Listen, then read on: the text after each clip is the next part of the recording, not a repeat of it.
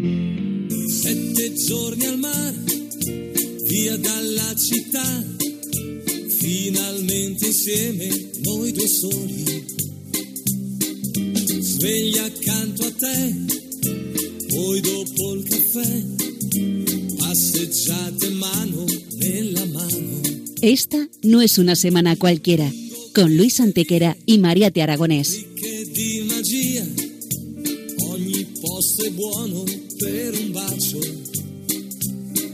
Hola a todos, bienvenidos una vez más al programa Esta no es una semana cualquiera en Radio María, con un servidor de ustedes Luis Antequera. y Mariate Aragonés.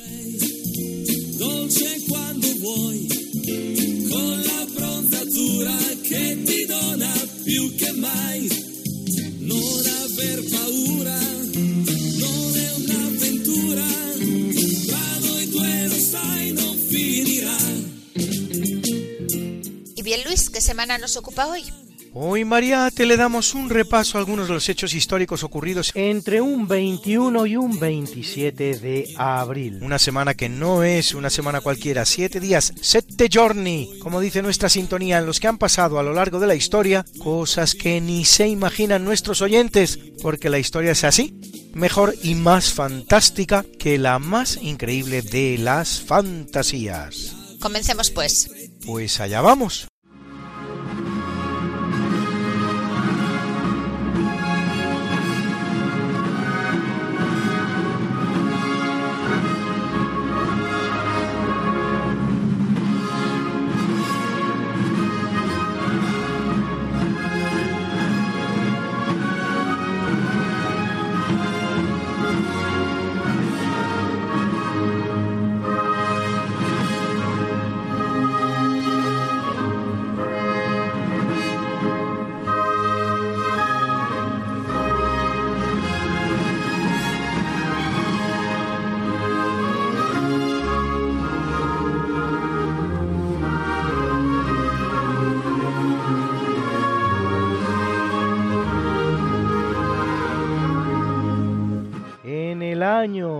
753 a.C., según reza la leyenda, Rómulo y su hermano gemelo Remo fundan Roma en el mismo lugar en el que una loba los había amamantado y cuidado.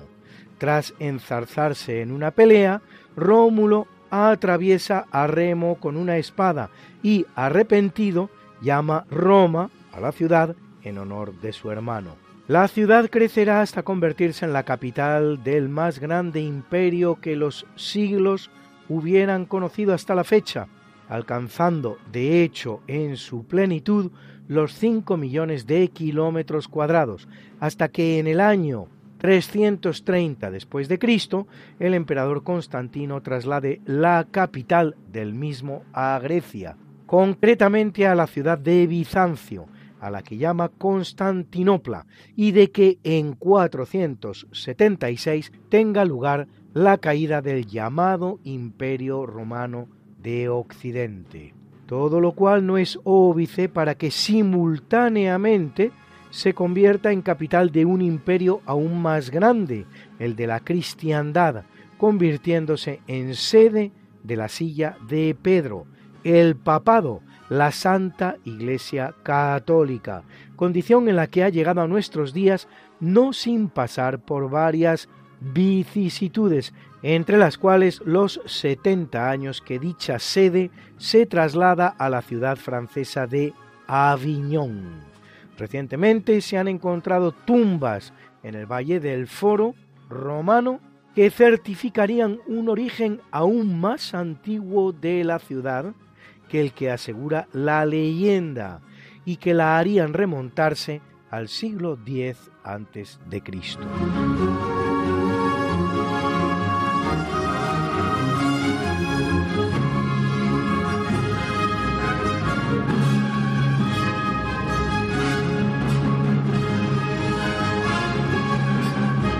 y después de nada menos que un siglo y medio de trabajos, en el año 1211, el arzobispo Pedro Muñiz consagra por fin la Catedral de Santiago de Compostela, levantada para acoger los restos del apóstol Santiago, el mayor, hallados en el año 813 en dicho lugar, gracias a una luminosa estrella que llamará la atención del ermitaño Payo, el cual habría alertado al obispo de Iria Flavia, Teodomiro, una estrella que según algunos daría el nombre Compostela, Campus Stele o campo de la estrella en el que se deja ver, aunque según otros autores, entre los cuales Juan Silvela, Compostela significaría algo así como pequeño abono, al ser un diminutivo designado con el sufijo ela de compostum,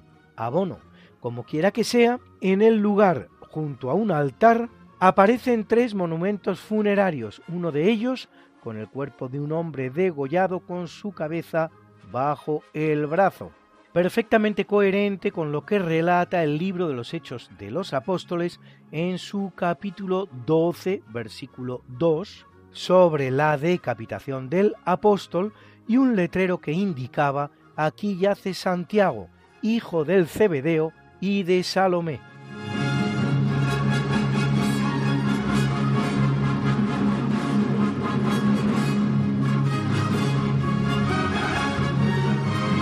En 1336, Francesco Petrarca con su hermano y dos compañeros escalan el Mont Ventoux, de 1909 metros de altura, en los Alpes franceses, lo que luego relatará su amigo Francesco Dionigi en una carta, por lo que se reconoce a Petrarca como el padre del alpinismo. Se dice que al verse en la cima sacó el libro de las confesiones de San Agustín, abrió una página al azar y leyó estas palabras tan oportunas.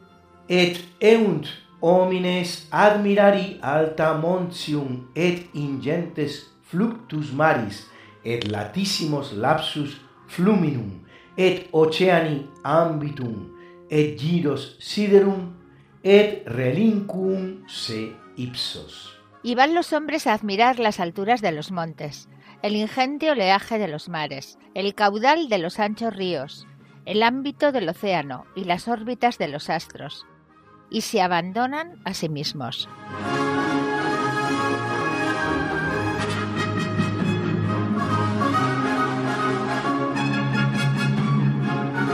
En 1486, Fernando II de Aragón, más conocido como Fernando V de España y más aún como Fernando el Católico, tras la llamada Segunda Guerra Remensa, firma la conocida como Sentencia Arbitral de Guadalupe, que pone fin a la servidumbre de los payeses de Remensa en Cataluña.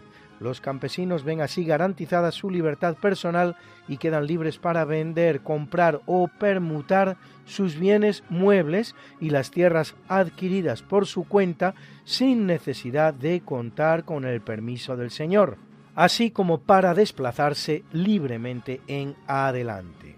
Si el campesino prefería quedarse, se le reconocía el derecho a cultivar las tierras siempre que pagara los censos.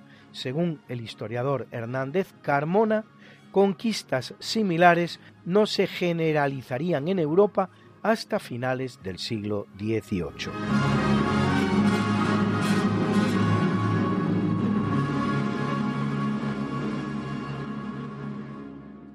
En el capítulo siempre fecundo de la conquista, colonización y evangelización de América por los españoles que va a permitir a los indígenas americanos. El tránsito del neolítico al renacimiento. En apenas dos generaciones, un tránsito que a los europeos había costado 7.000 enteros años, en 1519 Hernán Cortés llega a las playas de Chalchihuecán, en el Golfo de México, con 10 navíos y un bergantín, así como 700 hombres para emprender la conquista del país.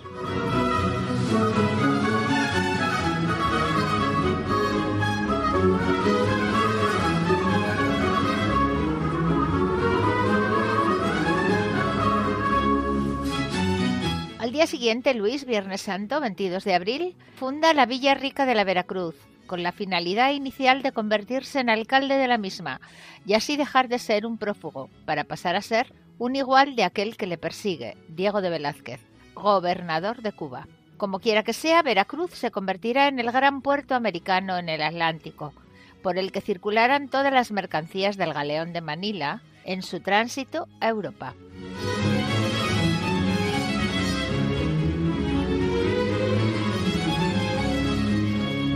1782, en el marco de la Guerra de la Independencia de los Estados Unidos, zarpa de La Habana una expedición comandada por los españoles Juan Manuel de Cajigal y Francisco de Miranda, la cual ocupará las Islas Bahamas británicas desde 1718, aunque la ocupación española durará muy poco y las islas serán devueltas al Reino Unido solo dos años después. El nombre Bahamas es una deformación del español Bajamar, Bahama que diría un andaluz, por las albuferas características de la geografía local. De hecho, la isla Guanaaní, llamada por Colón San Salvador, en la que el almirante había descubierto América, es precisamente una de las islas Bahamas haciendo posible todos ellos y muchos más tres siglos de pax hispana sin precedentes en la historia americana, la cual, una vez que España abandone el escenario, conocerá más de dos centenares de conflictos, tanto civiles como entre vecinos.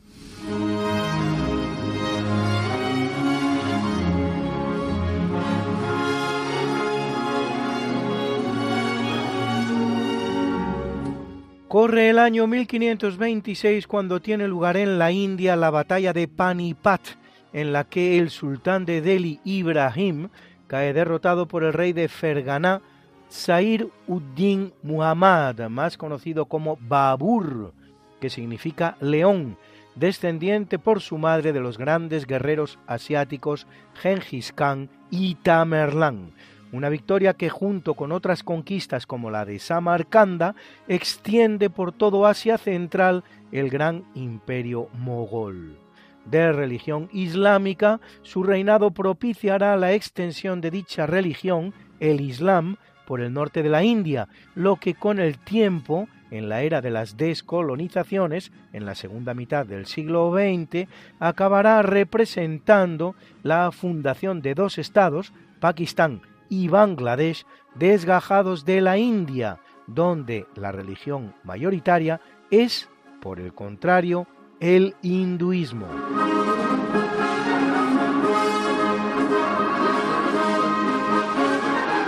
Y bien, llegados a este punto, ¿se ha preguntado usted alguna vez por qué la India se llama así? El nombre se lo otorgan los griegos con ocasión de la conquista de Alejandro Magno de parte de su territorio y lo hacen así por ser el territorio regado por el río Indo, palabra sánscrita que no significa otra cosa que río. Es decir, que cuando decimos río Indo, en realidad estamos diciendo el río del río. No es un fenómeno único. Valle de Arán significa valle del valle, pues Arán significa el valle en vascuence.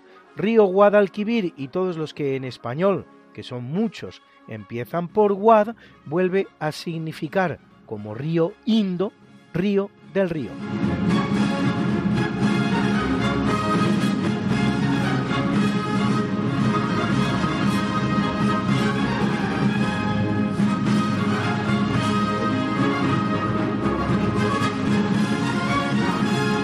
Lo gracioso es que la palabra no va a dar origen solo al nombre de un país, sino también al de una religión, el hinduismo, generando una confusión en los correspondientes patronímicos. Y así, indio es el habitante de la India e hinduista es el practicante de la religión hinduista, a pesar de que estos practican sus conocidas abluciones sagradas en el río Ganges, no en el río Indo. Un Ganges que significa en sánscrito ir deprisa, el río que va deprisa. No termina aquí la confusión, sino que la creencia extendida durante unos 10 años más o menos hasta el 1505, de que los españoles, de acuerdo con las informaciones aportadas por Colón, donde habían llegado en 1492, es a la India, hará que a las tierras del Nuevo Mundo se las conozca también como las Indias. Y curiosamente, más en el ámbito anglosajón que en el ámbito hispánico, se le llame a los habitantes originales del territorio americano indios. Así, el indio Jerónimo, el jefe indio Toro Sentado, los indios apaches, los indios cheroquis y tantos y tantos otros. Por si todo ello fuera poco, contribuye más aún a la confusión el parecido fonético, que no semántico ni etimológico, de otra palabra con estrecha relación histórica, indígena, nombre que también se otorga a los habitantes primeros de las tierras americanas y que, contrariamente a lo que pueda parecer, no significa indios, sino nacidos dentro de inde, dentro en latín, de donde proceden palabras como interno, interior y otras, y gena, nacido, nacido dentro de América.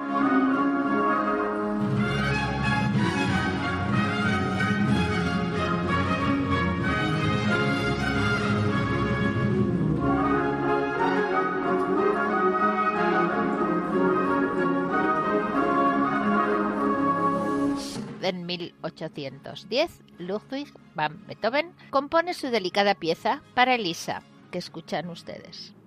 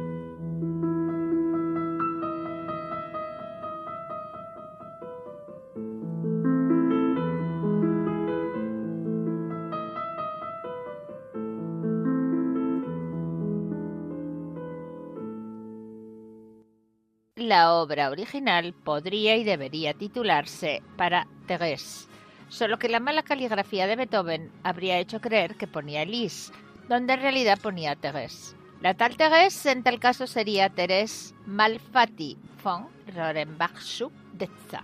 joven alumna de la que Beethoven se habría enamorado, aunque ella casará con un noble austríaco. Según otros, la Elisa en cuestión sería una verdadera Elisa, la soprano alemana Elisabeth Rockel. Como quiera que sea, la preciosa pieza ilustra bien el carácter enamoradizo del compositor alemán y su, por desgracia para él, escaso éxito con las mujeres.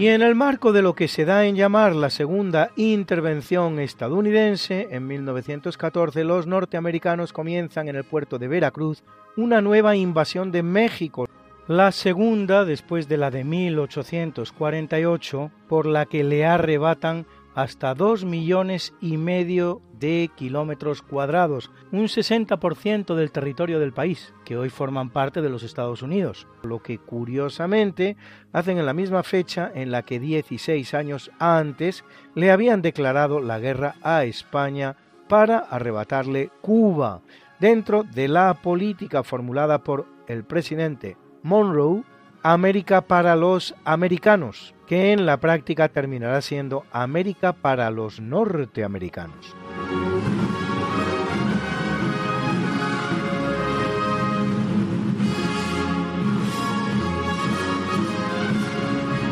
En 1944, en Francia, casi un siglo después de que en 1848 se otorgara el sufragio universal masculino, la universalidad del sufragio se extiende a las mujeres francesas. Al firmar el general de Gaulle, presidente del gobierno provisional de la Francia liberada, que lo hace desde Argelia, pues en plena Segunda Guerra Mundial Francia sigue ocupada por los alemanes, la ley que dispone que las mujeres puedan ser electoras y elegibles en las mismas condiciones que los hombres.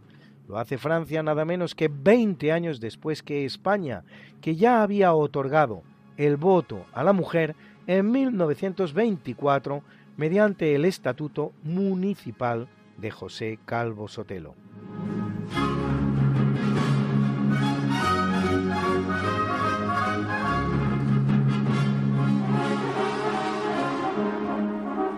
En el año 1960, comenzada a construir en 1956 y aún sin terminar, Brasil estrena nueva capital en plena selva amazónica, sobre una extensa meseta en la zona sureste del estado de Goiás.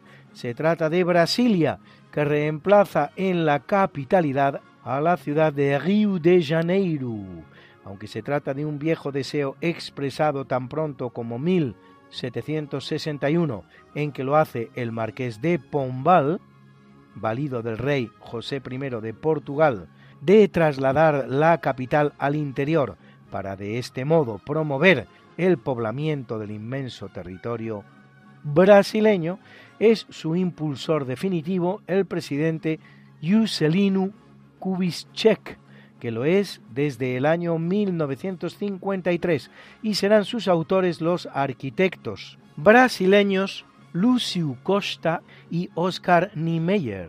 Declarada Patrimonio de la Humanidad en 1987 por la UNESCO, hoy Brasilia tiene más de 3 millones de habitantes. No es el único caso de ciudad creada para ser capital. Tenemos así Washington, capital de los Estados Unidos, Putrajaya de Malasia, Canberra de Australia, Nueva Delhi de la India, Belmopan de Belice, Abuya de Nigeria, Islamabad de Pakistán, Naypyidaw de Birmania o Yamoussoukro de Costa de Marfil. Se les llama a este tipo de ciudades modernas nacidas con un propósito y no como consecuencia de un movimiento espontáneo de población, ciudades planificadas.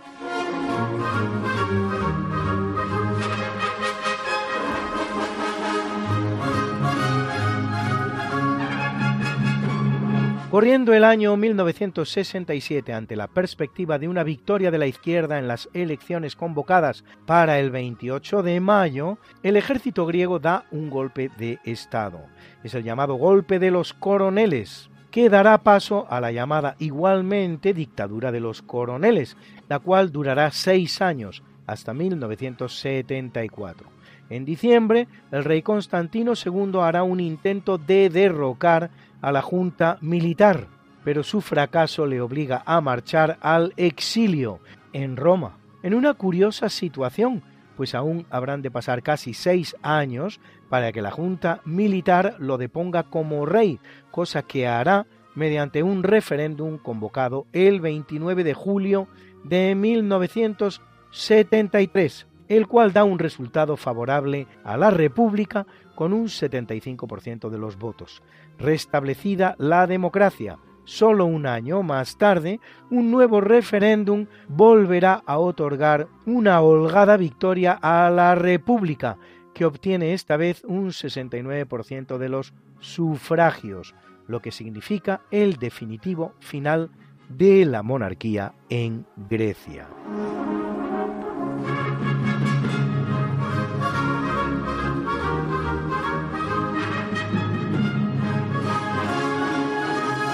En 1974 triunfa en Portugal al son de la famosa canción Grándola Vila Morena, la llamada Revolución de los Claveles, que no sin dificultades abrirá la vía portuguesa de la dictadura de Salazar a la democracia.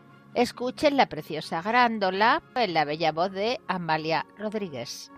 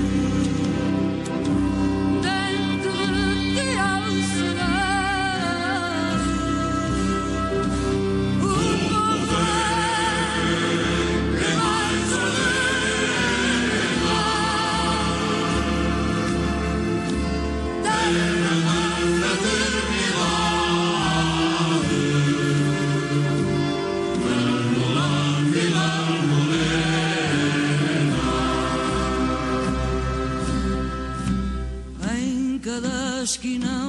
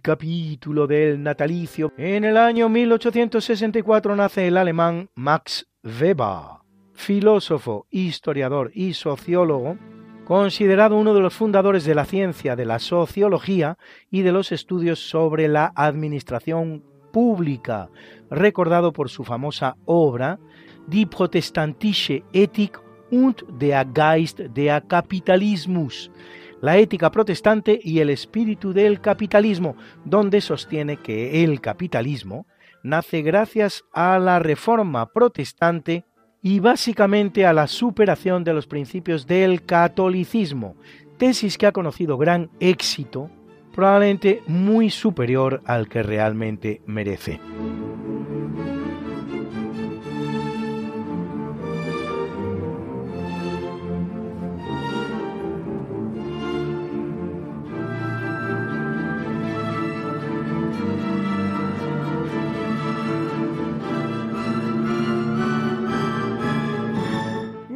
Año 1894 Rudolf Hess, político alemán, nacionalsocialista, que en mayo de 1941 realiza un extraño vuelo secreto a Escocia, con el que pretendía alcanzar la paz con el Reino Unido o incluso conseguir una alianza contra Rusia.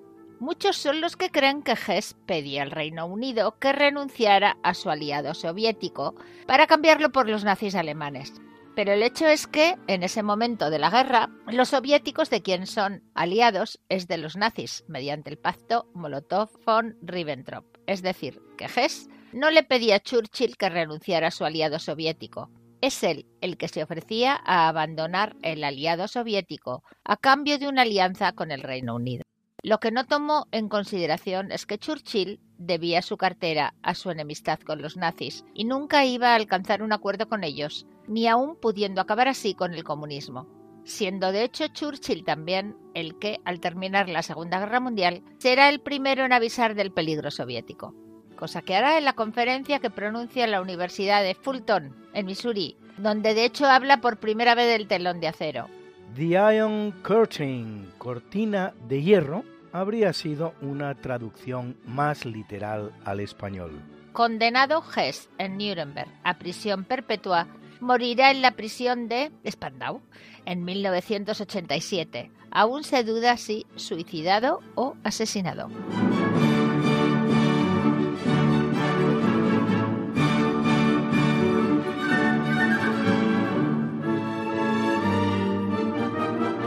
En 1926 nace Elizabeth Alexandra Mary de Saxo-Coburgo-Gotha, más conocida como Isabel de Windsor y más aún como Isabel II, reina de Inglaterra que asciende al trono inglés en 1952 a los 25 años de edad y que al morir en 2022 convierte el suyo en el reinado más largo de la historia británica, 70 años y 214 días, superando el récord anterior de la reina Victoria de 63 años y 216 días, y el segundo más largo de la historia después del de Luis XIV de Francia con 72 años y 110 días, bien que este permanecerá ocho años de su reinado sometido a la regencia de su madre, la española Ana de Austria. Y todo ello sin considerar algunos soberanos de la antigüedad, como notablemente el faraón Pepi II, al que algunas fuentes atribuyen un reinado de 94 años. Casada con Felipe, duque de Edimburgo, conocido como Felipe de Grecia y Dinamarca, y también como Felipe de Mombaten, a pesar de que el apellido que le correspondería por su padre sería Glücksburg, Schleswig-Holstein, Sonderburg-Beck, el mismo que a la reina Sofía de España o a Constantino de Grecia, tendrá cuatro hijos y a lo largo de su reinado conocerá 16 primeros ministros, de los cuales Winston Churchill y Margaret Thatcher los más significativos.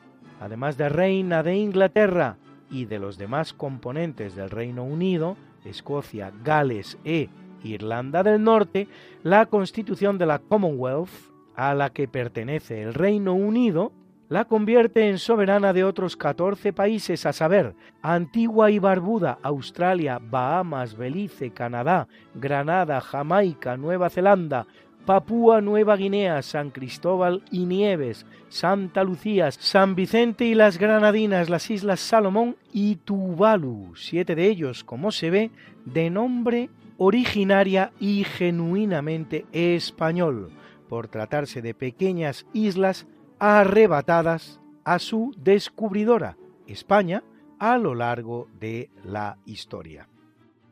Nadie se dé de cabezazos por ello, esta clase de minúsculas islas es todo lo que a lo largo de dos enteros siglos fue capaz Inglaterra de arrebatar en América a España.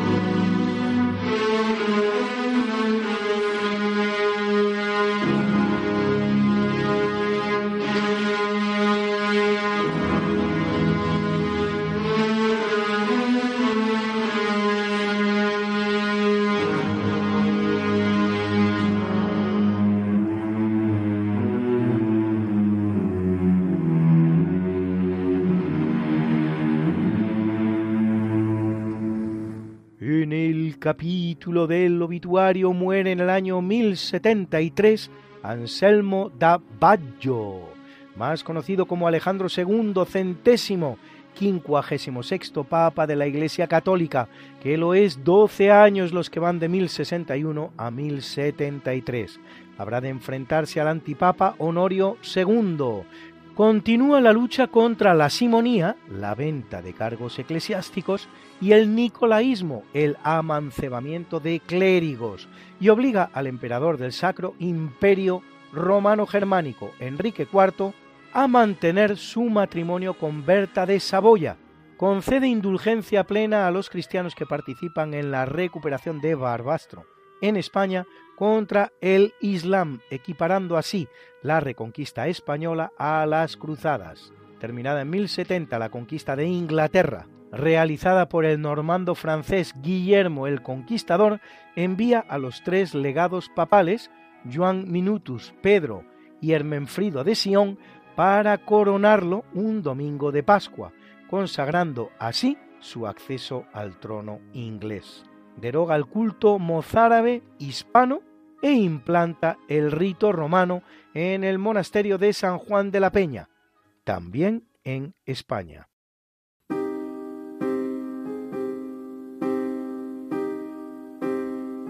Me muero por suplicarte que no te vayas mi vida. Me muero por escucharte Decir las cosas que nunca digas, más me callo y te marchas. Mantengo la esperanza de ser capaz algún día de no esconder las heridas que me duelen al pensar que te voy queriendo cada día un poco más ¿Cuánto tiempo vamos a esperar? Me muero por abrazarte y que me abraces tan fuerte. Me muero por divertirte y que me beses cuando despierte acomodado en tu pecho hasta que el sol aparezca me voy perdiendo en tu aroma. Me voy perdiendo en tus labios que se acercan susurrando palabras que llegan a este pobre corazón. Voy sintiendo el fuego en mi interior.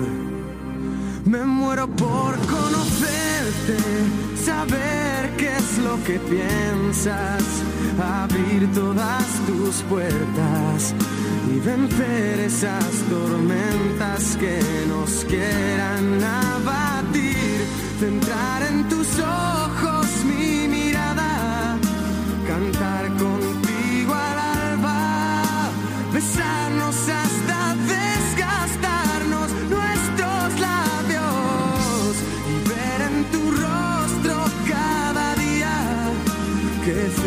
esa semilla, crear, soñar, dejar todo surgir, aparcando el miedo a sufrir.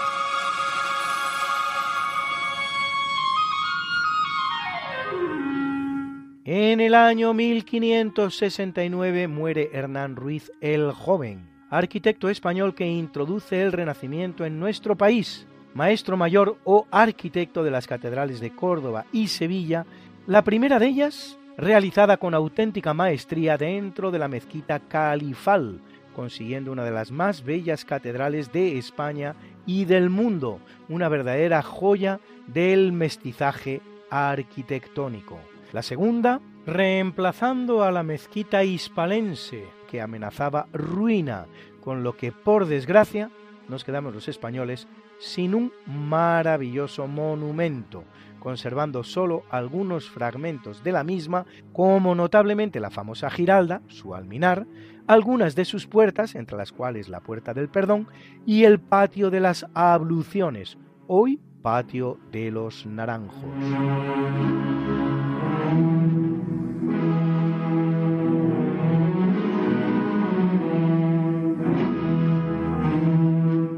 Muere en 1616 Miguel de Cervantes, novelista, poeta, dramaturgo y soldado español, y no cualquiera, sino de los que sirven en Lepanto, donde pierde un brazo. Autor de obras como La Galatea, las novelas ejemplares, los trabajos de Persiles y Segismunda, y de 17 comedias de las cuales solo nos ha llegado el texto de 11, más 8 entre meses. Pero sobre todo, la gran novela de la historia, Las aventuras del ingenioso Hidalgo, Don Quijote de la Mancha.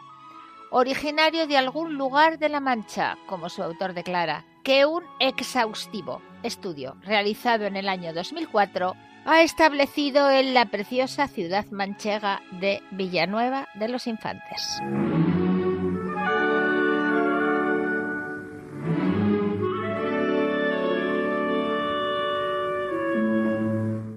El año 1918, derribado en combate aéreo en los alrededores de Vaux-sur-Somme, en Francia, durante la Primera Guerra Mundial, por el piloto canadiense Arthur Roy Brown, pierde la vida Manfred von Richthofen, más conocido como el Barón Rojo, mítico piloto alemán de la Primera Guerra Mundial, que había realizado 80 derribos en duelos aéreos singulares, lo que le convertía en un auténtico as de la aviación, como así se llaman, ases de la aviación. Pese a ser alemán, será enterrado con honores militares por los británicos.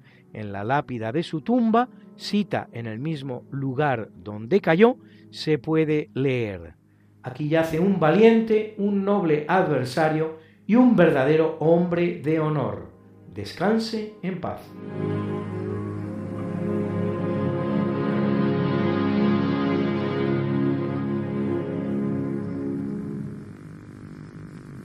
Muere en el año 1946 John Maynard Keynes, profesor de la Universidad de Cambridge, editor del Economic Journal, secretario de la Royal Economic Society, pero sobre todo gran economista, uno de los principales teóricos de la macroeconomía moderna, partidario de la intervención pública directa en materia de gasto público como instrumento para cubrir el déficit de la demanda agregada y autor de la obra Teoría General del Empleo, el Interés y el Dinero.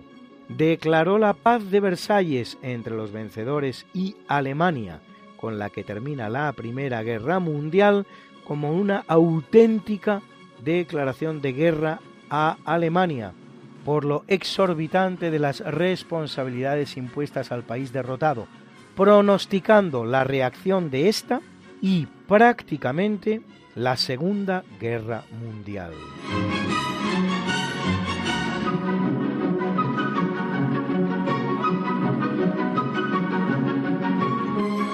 En el año 1984 pasa al otro mundo Manuel Mújica Lainez, fecundo escritor y periodista argentino, autor de novelas, cuentos, ensayos y biografías, recordado por algunas como Bo Marzo o El entierro del conde Orgaz.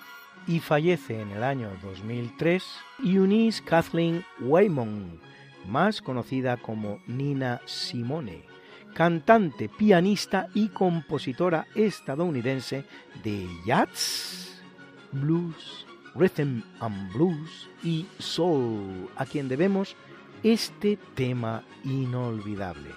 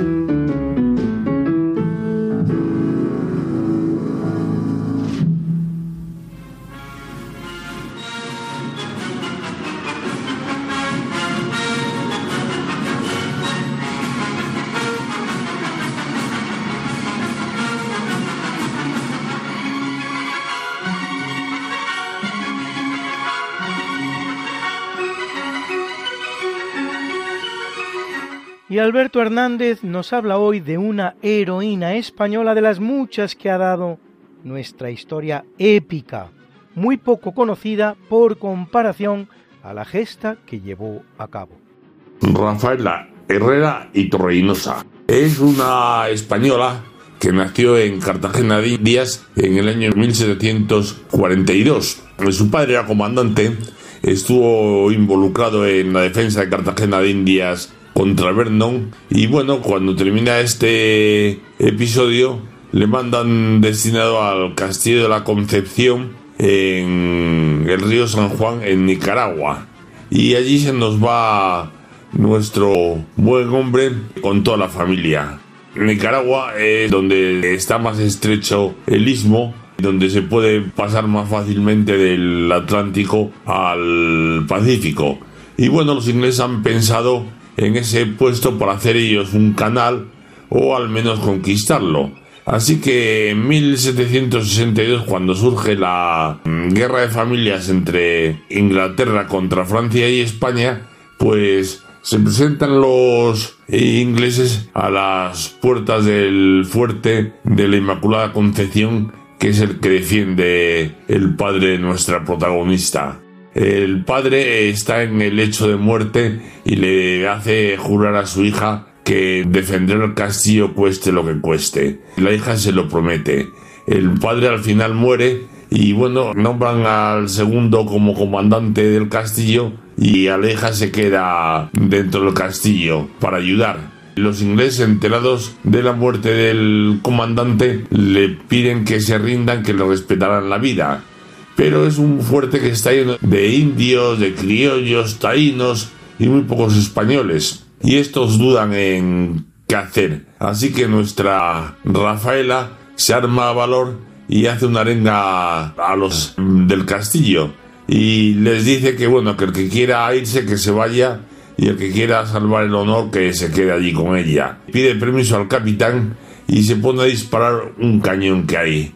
Al tercer cañonazo tiene la fortuna o el buen entrenamiento de dar en la tienda donde está el comandante inglés con su estado mayor mata al comandante inglés y a prácticamente todo el Estado Mayor y los ingleses dudan. Están un día de descanso, pero al día siguiente vuelven a la carga los ingleses y ella continúa disparando el cañón con un éxito tremendo. No en vano, su padre le había enseñado a disparar el cañón y también su abuelo había sido artillero. De tal manera que los ingleses no pueden tomar el castillo. Cuando llegan los refuerzos españoles, pues los ingleses no les queda más remedio que retirarse. Nicaragua se ha salvado y por tanto España también. Posteriormente se casa y tiene cinco hijos, pero el marido muere y ya se queda pobre. El rey Carlos III la da una pensión vitalicia y dos tierras de realengo. Y al año siguiente de la concesión de estas tierras morirá. Pues esto es todo y buenos días.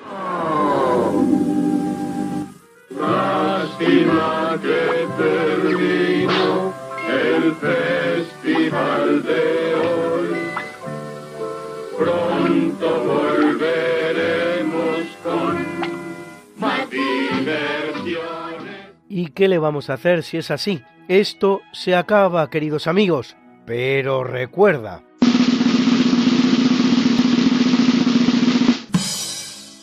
La historia es interesante porque lee el pasado y útil porque escribe el futuro.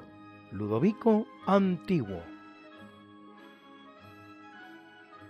Y de igual manera que lo hacemos en cada programa, presentamos para terminar la mucha buena y variada música que nos ha acompañado hoy como siempre.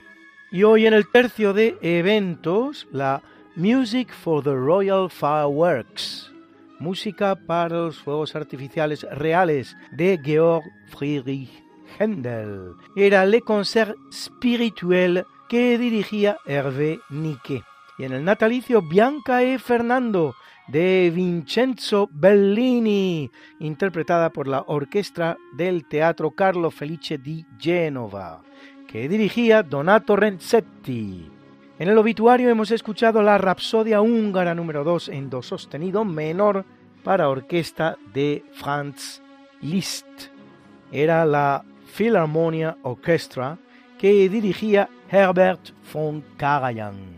Y también ese maravilloso tema de Ludwig van Beethoven, Für Elise para Elisa, interpretada por la pianista Nelly Coquinos.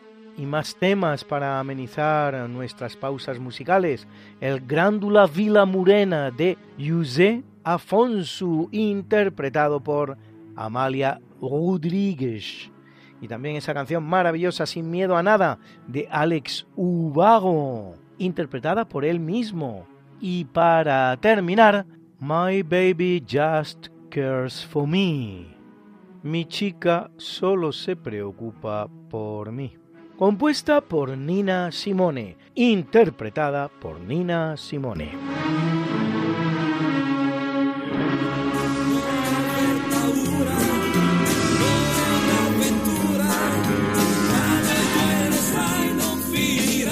Esta no es una semana cualquiera, a que teníamos razón. La historia, ¿cómo es? Y no como nos gustaría que fuera.